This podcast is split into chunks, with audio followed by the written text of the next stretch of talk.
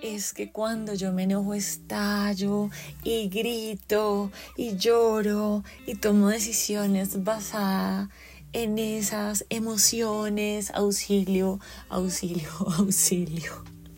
Bueno, si te pasa eso y sientes que muchas veces te has dejado llevar por las emociones para guiar tu vida o tomar decisiones importantes, este podcast es para ti. Este episodio es para ti. Llegaste al lugar indicado. Hoy vamos a hablar acerca de inteligencia emocional. Empezamos una serie, una corta serie de inteligencia emocional. Bienvenidas a este podcast. La esclavitud se abolió hace muchísimo tiempo. Sin embargo, las mujeres seguimos siendo esclavas de miles y millones de, miles, y millones de cosas. Soy Laura Alonso y te doy la bienvenida a Alma Libre. A Alma Libre, un podcast para desechar las mentiras que el mundo nos ha contado. Bueno, resulta que mm, no sé qué tan cierto es, pero tal vez lo he visto a lo largo de mi vida, que las mujeres somos más emocionales que los hombres. Y tal vez se refiere a que lo demostramos mucho más. No significa que el hombre no sienta o no le duela o no le importe algo, sino que nosotras tenemos el precioso regalo de expresarlo sin ser tan castigadas como los hombres. Por ejemplo, un hombre llora y se castiga en la sociedad, pero una mujer llora y está permitido que lo haga. Entonces, eh, tenemos ese privilegio, digamos, de expresar, de exteriorizar y de sacar todo lo que tenemos dentro sin que seamos castigados por eso. Pero hay un grave problema y es que me imagino que eh, si te quedaste en el podcast es porque te ha pasado, como me ha pasado a mí, que las emociones te pueden llegar a controlar a veces de diferentes formas. Por ejemplo, te quedas dándole vueltas a algo y vueltas y vueltas o te enojas y estallas y estallas y hablas y hablas y hablas porque la emoción lleva las riendas se sabe quién manda en esa relación. la emoción manda. Entonces, bueno, a mí me ha pasado. Yo soy súper expresiva. Em, así como me pongo muy feliz, también me enojo mucho. Cuando me enojo se nota muchísimo. Eh, se me pasa rápido, pero el, el tiempo que dura se me nota mucho que estoy enojada, ¿no? Y si bien es cierto que gracias a Dios que nos regaló dominio propio, eh, podemos mejorar ese tipo de cosas, también es verdad que tenemos que seguir trabajándolas toda la vida, pero que hay momentos donde otras personas nos transmiten su conocimiento y decimos, wow, ya sé cómo gestionarlo mejor o ya sé cómo empezar a trabajar en eso. Te quiero decir, no vas a ser perfecta, no vas a alcanzar la perfección, no te va a salir siempre bien, pero vale la pena trabajar en la inteligencia emocional. Em, alguna amiga me dice una vez que, yo mm, era muy como pensaba bien antes de actuar y se veía, me veía como con dominio propio. Y te digo que, claro, lo tengo en ocasiones, pero a veces la embarro.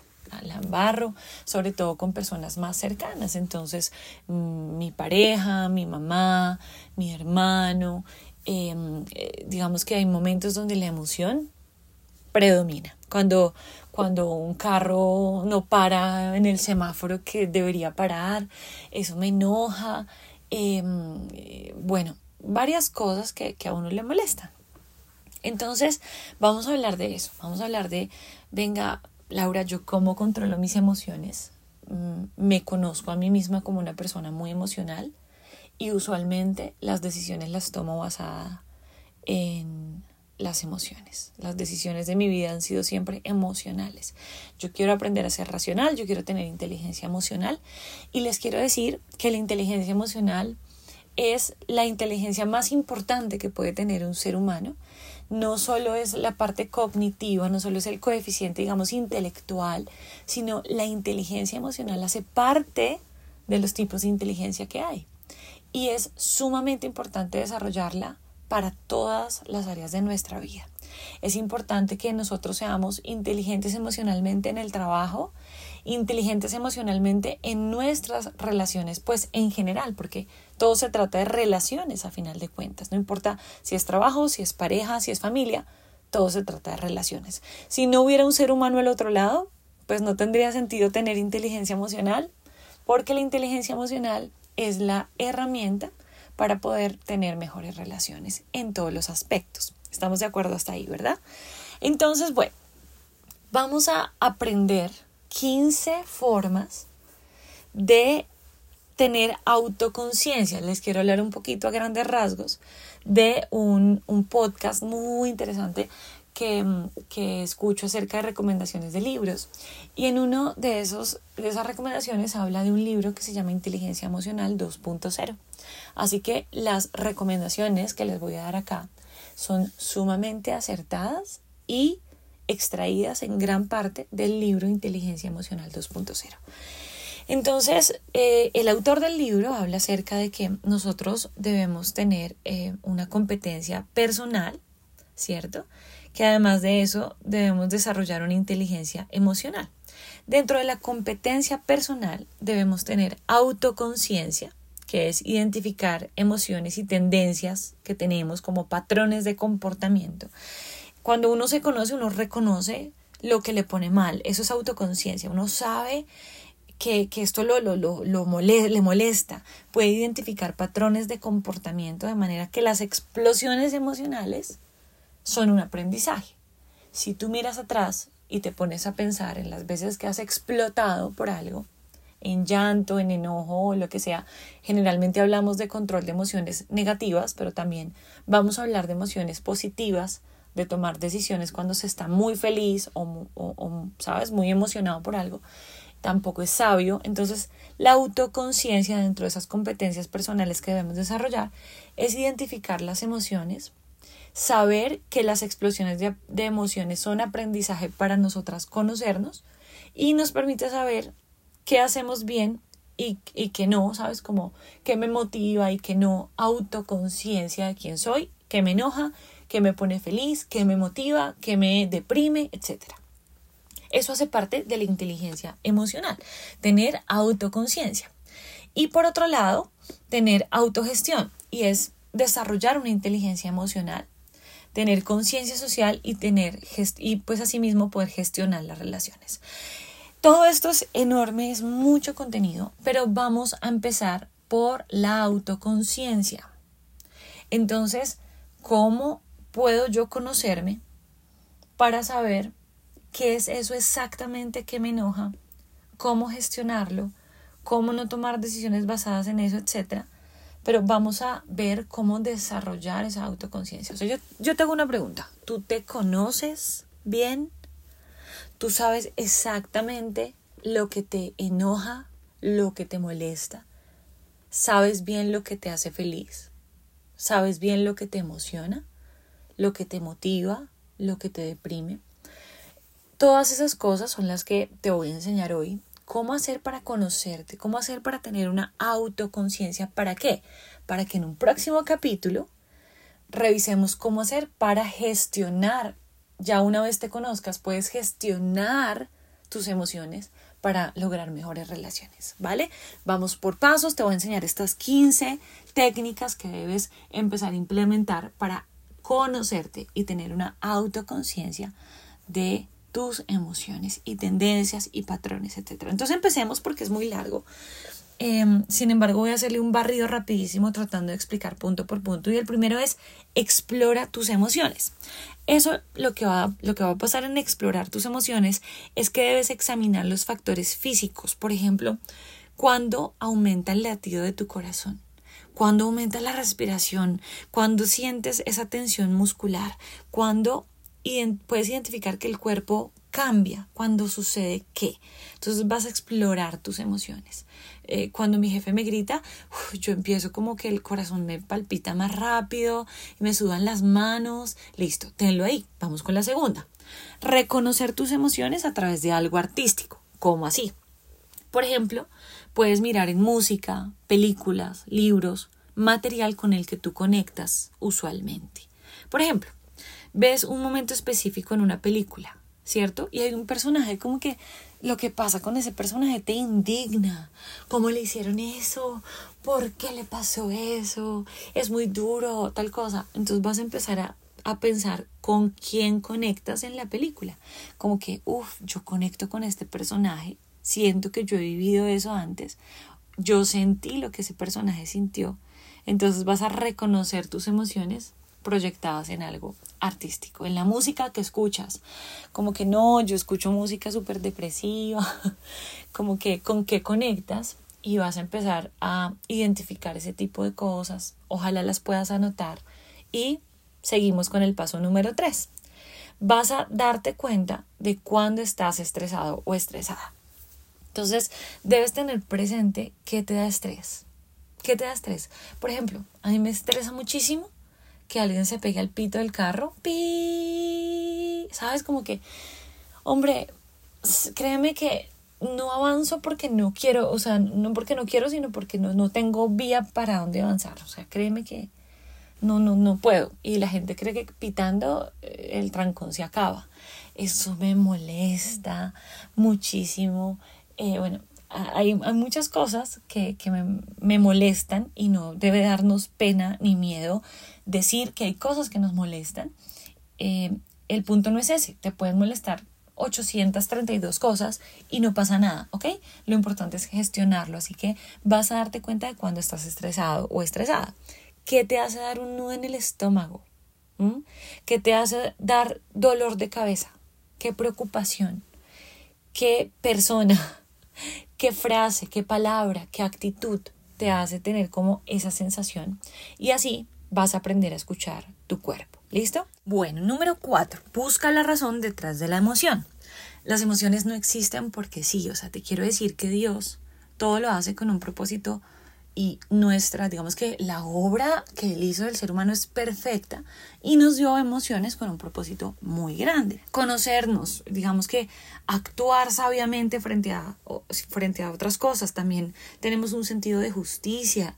Nos molesta cuando hay injusticia, nos molesta cuando una persona irrespeta o quiere pasar por encima de nosotros. O sea, las emociones realmente son algo muy sano si se gestiona muy bien.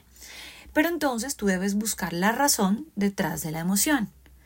Y mm, las emociones, al no existir porque sí, te están señalando algo.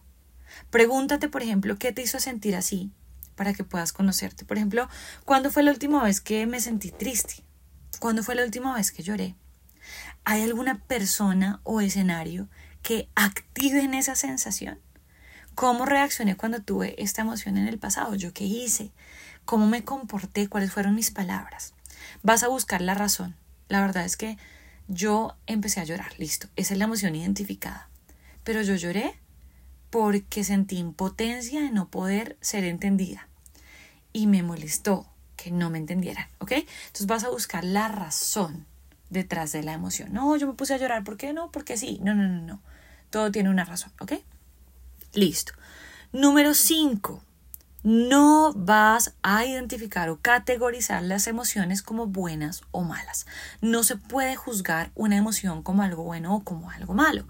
Eso solo aumenta la carga. Supongamos que tú estás supremamente estresada y catalogas eso como algo negativo. No, si sientes algo y lo catalogas como malo, solo estás poniendo más peso a lo que estás sintiendo, así que es totalmente innecesario. Simplemente no lo categorizas en algo bueno o malo y ya está. Mm, las emociones no tienen una categoría, son emociones, ¿ok? Y las vamos a dejar allí. Número 6. No permitas que tu mal humor guíe tus decisiones. Sí, Laura, es muy fácil decirlo. Bueno, estamos conociéndonos para poder pasar a una segunda etapa de gestionar. No permitas que tu mal humor guíe tus decisiones. Lo que tienes que hacer es como parar y simplemente no tomar ninguna decisión cuando estés de mal genio, ¿vale? Y número siete, no permitas que el buen humor guíe tus decisiones. No permitas que un momento de, digamos, efusividad o alegría sea un momento para guiar tu decisión. Supongamos que estás en una relación y tú no estás muy segura de estar en esa relación, pero entonces ese día esa persona te pide matrimonio y tú no, súper feliz, dices que sí, te casas y al otro día estás súper arrepentida por eso. No, tienes que pensar, ¿vale? Tienes que pensar y no tomes decisiones con la alegría a tope. Tenemos que ver la realidad como es. No sirve tomar decisiones basadas en emociones, ¿ok? Ok. Número 8. Vamos con 15, ¿no? Número 8. Este es crucial, crucial, crucial y algo por lo que yo me he castigado mucho, como que yo conozco perfectamente qué me enoja y quién me enoja. Y yo no quiero ver a esa persona porque yo sé que yo me enojo y me castigo. Digo, pero es que no, no, no, o sea, no importa, yo me voy a obligar, me voy a obligar, me voy a obligar, pero resulta que no puedo, o sea, esa persona me molesta porque es muy imprudente, yo ya conozco eh, ese detalle, entonces por eso el número 8 es crucial, lo que te voy a decir, pilas a esto. Número 8, conocer tus activadores. Hay personas, situaciones, entornos que encienden tus emociones de manera positiva, por supuesto, o negativa. Y debes aprender a identificarlas. ¿Para qué? Para prepararte. Pregúntate cuáles son esas personas o cosas que activan un comportamiento o sentimiento en ti. ¿Hay algo en común entre esos activadores? ¿Esto me molesta por algo que viví en el pasado? Puede que eh, supongamos alguien en tu trabajo o en tu familia siempre juegue a hacerse el chistoso y tú prefieres más bien estar enfocado. Entonces te molesta la actitud de payaso y, te, exalta y te, te, empiezas a enojar y empiezas a hacer cara como que mm, me fastidia. Pero ¿qué pasa si tú sabes que eso es un activador? Que si reconoces tus emociones y reconoces lo que las está disparando, puedes fortalecerte mentalmente, prepararte y superarlo y no dejar que te domine. Yo ya sé que a mí me fastidia el que se quiera hacer el payaso. O sea, ya sé, ya lo conozco hace rato. Me molesta muchísimo la gente que está fuera de contexto, fuera de lugar, que en un momento de seriedad juegan a hacerse los chistosos y son cero chistosos. Oye, eso me cae a mí como un de agua, de verdad que no. me molesta muchísimo. Pero como ya lo sé, lo gestiono y paso por encima de eso. No dejo que me domine ni que bloquee la conversación o bloquee lo que yo tenía en mente. Número 9. Intentar, por favor, por favor, llevar un diario de tus disparadores y emociones para identificar patrones. Entonces, ¿qué vas a hacer? Vas a anotar, vas a llevar una libreta en tu bolso, ¿ok? Y vas a decir, hmm, esta mañana me molestó que me afanaran en el baño. Laura ya va a salir. Uy, eso me molestó. Supongamos. Luego, mm, me molestó que una persona no respetó la fila en el Transmilenio. Uy, qué rabia me dio. Tuve mucho mal genio. Vas a notar entonces siempre tus disparadores. Entonces, ojo con lo que te dije, disparadores y emociones. La que se coló y qué me hizo sentir me molestó, o sea, me enojé cuando la señora se coló. O sea, disparador, señora, emoción, enojo. ¿Listo? Eso para identificar patrones y que no vuelvas a caer siempre en lo mismo. La gente no va a cambiar. ¿Vale? La gente no va a cambiar. Los que tenemos que cambiar somos nosotros. Por más que nos molesten cosas de los demás, ellos hacen cosas y nosotros vemos cómo gestionamos esas cosas. Nosotros también hacemos cosas que molestan a otros y somos responsables de nuestras acciones, pero no de lo que el otro sienta. Cada persona es responsable de lo que siente. Por eso es tan importante que identifiques qué te dispara, qué emoción, para no volver a caer siempre en lo mismo. ¿Ok? Número 10. Ser específicos sobre el mensaje que enviamos al mundo. Ser específicos. ¿Cómo así? Miren, la forma en que nos vestimos, en que nos expresamos, envían mensajes a los demás acerca de cómo nos sentimos y eso define la manera en la que otros interactuarán con nosotros. Por lo tanto, tú te debes preguntar, ¿mi apariencia refleja cómo me siento? Estoy buscando activamente verme de esa manera. Ay, es que a mí nunca me ponen cuidado y eso me molesta. ¿Tú te has preguntado qué reflejas? de repente estás reflejando inseguridad. Hay muchas formas de verse seguro, pero lo importante es que te sientas seguro. Cuando uno domina un tema, se siente seguro, así que estudia un poco más si tienes alguna exposición o algo que argumentar en tu trabajo. Pero tu apariencia definitivamente define cómo otros te van a tratar. Y si yo veo a una persona introvertida, que no se ocupa mucho por su imagen, que esconde los, los brazos o las manos al hablar, pues mm, yo asumo que esa persona se siente insegura y yo la trato pues con ese con, esa eh, digamos forma en la que ella me marca a mí su, su imagen por supuesto no significa que te vayan a tratar mal porque te ves insegura, pero sí que de repente en el trabajo no te van a tomar en cuenta para algo. Pero en cambio una persona segura, has visto a esas personas que opinan y uno se queda como, o va a hablar y uno es como, wow, va a hablar, wow, pero las personas como que, mejor que no hablen, ese aporte no es tan bueno. Ah, pero alguien seguro dice, ¿qué tal si todos traemos pelotas de piscina mañana. Y si es seguro, todo el mundo le compra el, la idea. Sí, de una. Pero si le dice alguien inseguro, no, pues yo creo que todos debemos traer pelotas de piscina. Todo el mundo va a ser como... Eh, yo creo que no. Entonces, fíjate que más allá de, la apariencia, es que tú demuestres cómo te sientes. Debes reflejarlo en todo, en todo, en la forma de hablar, de arreglarte, de vestirte, eh, de hablar, de hablar ya dije, creo que ya dije hablar, pero no importa, de hablar. Entonces, pilas con lo que estás transmitiendo. Vamos con el número 11, ya casi terminamos, pero yo creo que es uno de esos podcasts que hay que repetir y repetir y repetir porque hay mucho trabajo para hacer. Entonces, número 11, nuestras emociones generan un efecto onda. Miren, nuestras emociones afectan a las personas alrededor. Pueden ser armas destructivas o pueden ser un alivio para el corazón de las personas. Debemos ser súper conscientes, súper conscientes de que nuestras emociones afectan a las personas que nos rodean. Lo que tú digas no se puede desdecir, no se puede deshacer. Tú puedes pedir perdón por eso, tú puedes arrepentirte por eso, pero una vez dicho, no se puede deshacer. De manera que debes entender tú no puedes ser egoísta y que tu emoción afecta a la persona que está a tu lado. Cuando al trabajo llega una persona con mala cara, eso afecta a todo el equipo. Piensa en eso. Y piensa que no puedes ser egoísta.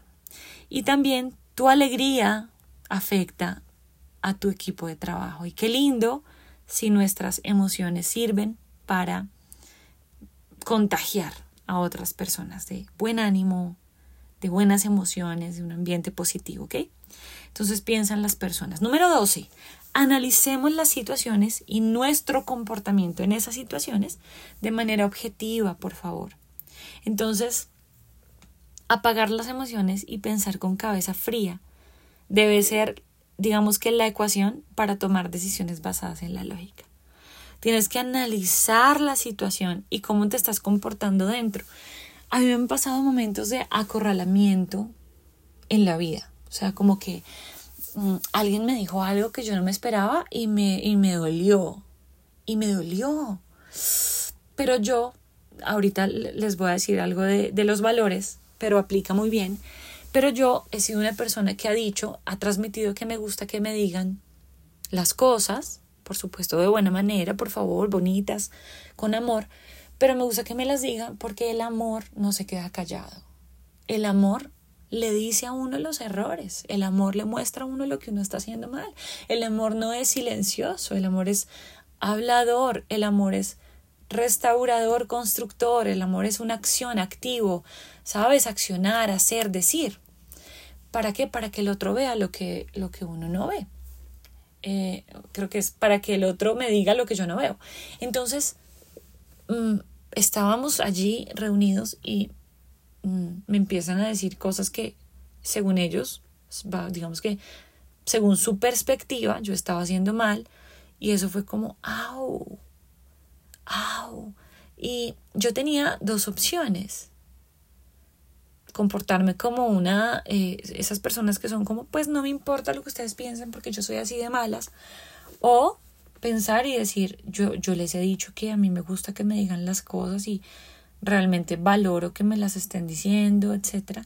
Entonces, fíjate que tú debes analizar la situación en la que estás, apagar la emoción, la incomodidad, como que lo que estás sintiendo, y pensar con cabeza fría. Y tomar decisiones basadas en la lógica para decir, oigan, es muy difícil que me digan esto, pero lo valoro muchísimo y voy a pensar en eso que me están diciendo. ¿Mm? Muy diferente a decir, pues de malas, mijitos, porque yo soy así y de mala. Y por dentro uno saber que, que se está sintiendo mal porque le dijeron eso. Entonces, apaguen las emociones, no se trata de ustedes, o sea, se trata de las relaciones. Y si te están diciendo algo incómodo, bueno, analízalo.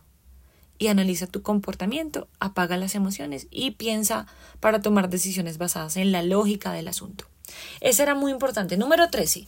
No perdamos de vista nuestros valores, lo que les decía ahorita. Si uno de mis valores es la transparencia y alguien se me acerca y me dice de manera transparente, oye, es que no me está gustando cómo manejas el equipo, me he sentido mal, pienso que no valoras mi trabajo. Yo no le puedo decir, pues yo soy la jefe, pero el, día anterior, cualquier cosa que, que necesiten, que me quieran decir, mi, mi oficina está abierta. No, no.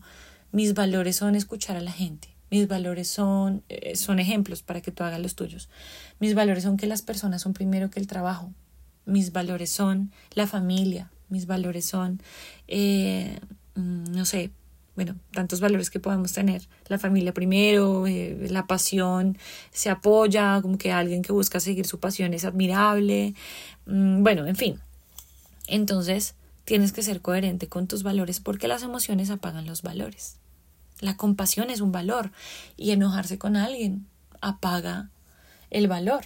Enojarse con alguien y gritarle o juzgarlo elimina el valor de la compasión. ¿Dónde está tu valor entonces? ¿Mm? Si tu familia de verdad es primero, porque, eh, porque estás enojado, eh, faltaste algo importante de tu familia solo porque estás enojado. Pero si uno de tus valores es que la familia es primero, ¿por qué haces eso? Tienes que ser coherente y no perder de vista tus valores. Entonces, vamos con la 14 y es la penúltima. Es muy interesante, me encanta este tema y espero que les sirva muchísimo. Número 14. Aceptar la incomodidad. Vamos a tener que aceptar las emociones.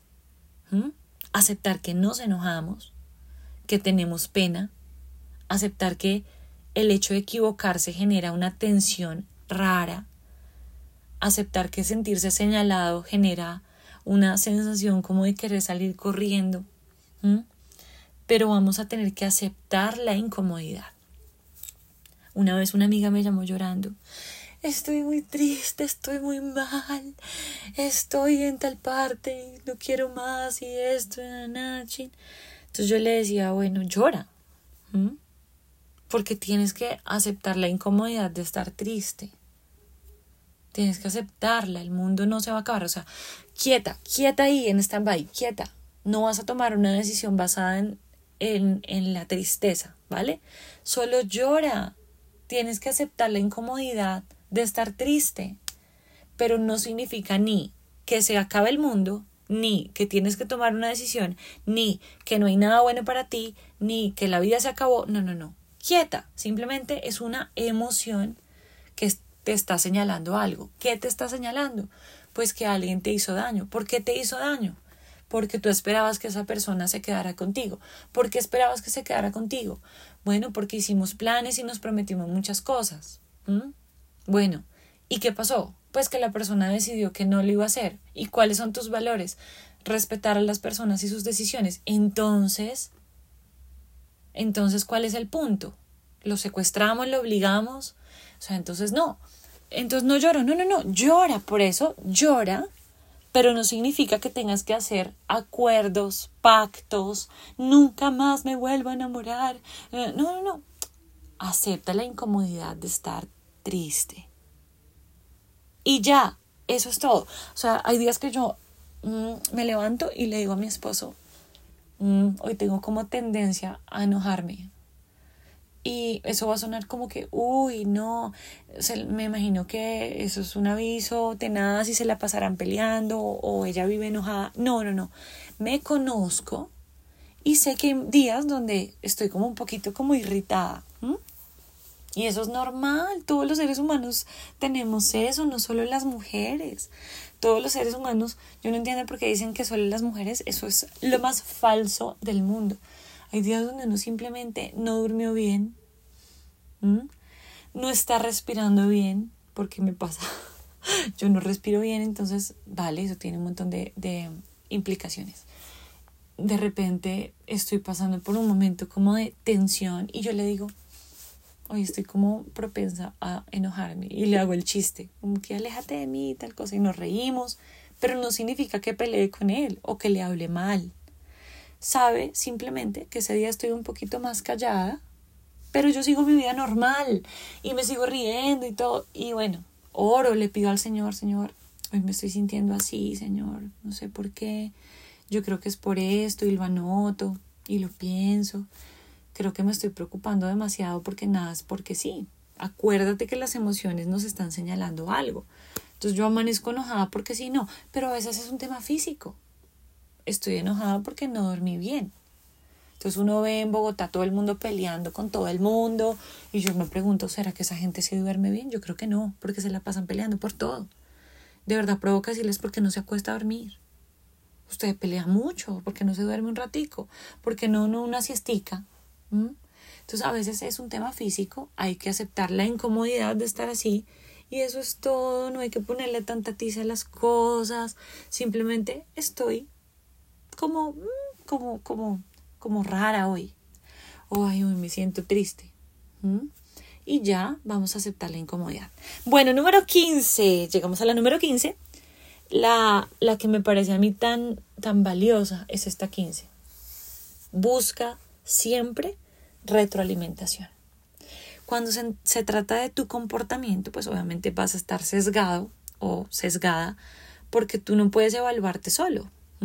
Aun si te vieras en el espejo, no te puedes ver la espalda, solo las personas que nos, que nos rodean pueden vernos completos, pueden ver nuestra espalda, nuestro cuello, nuestra cabeza atrás, todo. Nosotros mismos no podemos vernos completos como ellos nos ven. Entonces necesitamos una retroalimentación desde otra perspectiva para entender cómo nos ve, pues, o cómo nos ven las otras personas y así solucionar el manejo de esas emociones que se dan por ciertos disparadores. Entonces, supongamos que en el trabajo, pues yo me enojé y, y entonces, eh, nada, asumí un rol súper raro y, le dije a todo el mundo que lo odiaba, yo qué sé. Para mí yo actué súper bien, ¿no? Para mí yo actué mega bien, tal cosa. Bueno, eh, tienes que preguntarle a un compañero cercano qué piensa y el compañero te va a decir, la embarraste la embarraste, porque esa no era la forma. Tener otra perspectiva, amigos y amigas, es lo que construye comunidad, es lo que construye relaciones. O sea, ustedes tienen que preguntarle a las personas que, las, que los rodean qué piensas de esto que hice. Mira, em, he tenido amigas que me cuentan no, yo me agarré con mi esposo porque es un descarado. Y entonces yo le dije esto y le, dije aquello, le dije esto. Una amiga no puede esperar de ti, o tú como esa amiga no puedes esperar que una amiga que una amiga que quiera verte bien y todo te diga, bien hecho, eso, que le dijiste eso y le gritaste y le escupiste, no, no, no, ey, ey, ey, ey. Una buena amiga te va a decir, la embarraste, te dejaste llevar por tus emociones, lo heriste, fuiste egoísta, fuiste orgullosa. Mi hijita, te toca agachar la cabeza porque eso no está bien. Pero es que él empezó a gritar. Bueno, él tiene que disculparse por lo que él hizo. Y tú, hazte cargo. Hazte cargo, sé responsable. Sé responsable de lo que tú decidiste hacer. ¿Ok? Entonces, bueno, en un próximo episodio vamos a aprender cómo gestionar esto que aprendimos, cómo gestionar nuestras relaciones basadas en este autoconocimiento, esta autoconciencia. Pero pilas, yo veré a aplicar estas 15 formas de conocerse, de conocer tus emociones, conocer lo que te enoja, Ojalá me puedas dejar comentarios. Laura, descubrí que me enoja un montón la gente que hace esto, que hace esto, que hace esto, todo me enoja. no te castigues por eso. Somos humanos y nos enojan muchas cosas, así como nos alegran muchas cosas y nos da como alivio, otras cosas nos dan alivio. Entonces no te sientes mal de que varias cosas te enojen. Y te cuento una historia, eh, o una frase, una frase. Entre más crecemos, más cosas nos molestan, pero también más cosas aprendemos a soltar. Bueno, espero que compartan este podcast con su amiga más mal genial. Nos escuchamos en un próximo episodio. Chao. Almas libres. Nos escuchamos en un próximo episodio y recuerden compartir este mensaje con una amiga que lo necesite. Chao.